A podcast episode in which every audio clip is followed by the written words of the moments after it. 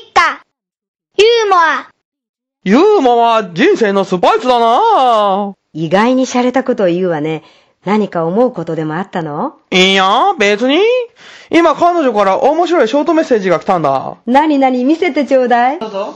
ある日、ある男が愛する彼女にプロポーズした。僕のお嫁さんになってくれる？と男性は彼女に聞き、彼女は当ててごらん？と答えた。男性はなってくれるに決まっていると答えた。そこで彼女はもう一度当ててごらんなさいと言った。うん、面白いわね。だろ？でも京路さん、これって危なくない？え？何？彼女からの絶好宣言とか。そんなことはないよ。彼女はただ、この類の小話が好きなだけだよ。いちいち真に受けてたら体が持たないよ。他に何か面白いのがある？山ほどあるんだよ。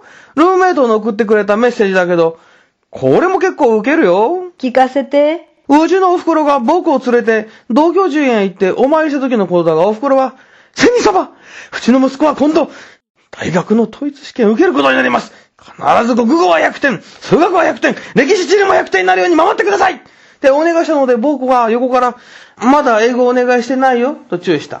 すると、英語は日曜日、教会に行って、礼拝の時にキリストに頼まなければならないのよ、とお風呂は言った。高専人は英語がわかるはずがないわ、と。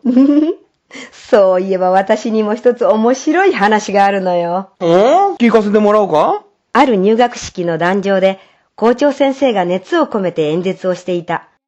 少年よ、知識は大河や海のごとし。学校で勉強することは、あたかも小さなスプーンで大河や海から水をすくうようなものだと。そこまで聞いて、ある新入生は落胆して声を上げた。しまったどうしようお母さんがくれたのはフォークだけですよと。ほほうよく考えた話だね。似通った話だが、ある先生が授業中、ダチョウ政策ということわざを教え子たちに解釈した。頭隠して尻隠さずの政策は、えダチョウ政策と比喩する。なぜかというと、ダチョウ愛だという時に、頭だけを砂に隠し、それで自分が隠れていると思っているからだ。本当？教え子たちは目を抱えすぎて聞いた。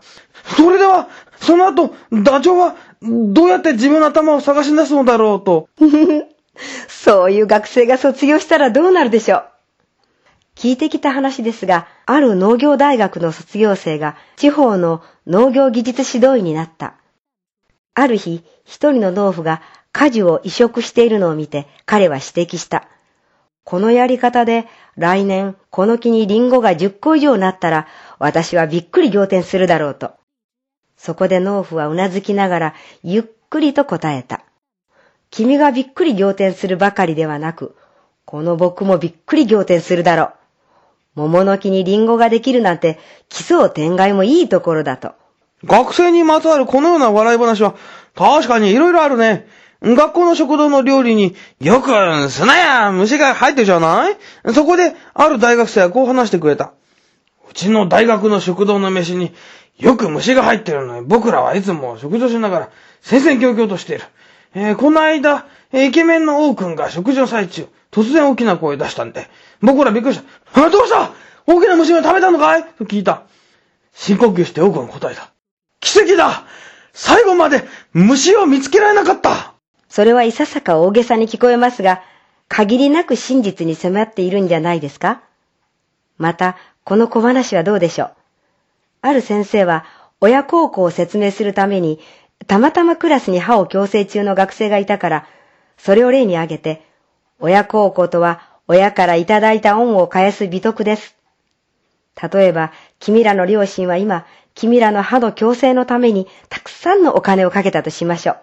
すると、君らの両親が年取った時、君らがお金を使って親に入れ歯をつけてあげなければならないのです。それをもう一つの言葉で言い換えれば、話が終わらないうちに歯の矯正をしている学生は手を挙げて答えました。はい、それは歯には歯を、でしょ？僕も一つ。期末試験が終わり、周さんの点数はビリから一番だった。彼は弟に、テストの成績が悪く、心の準備をするよう、親父に伝えてくれ。と電報を送った。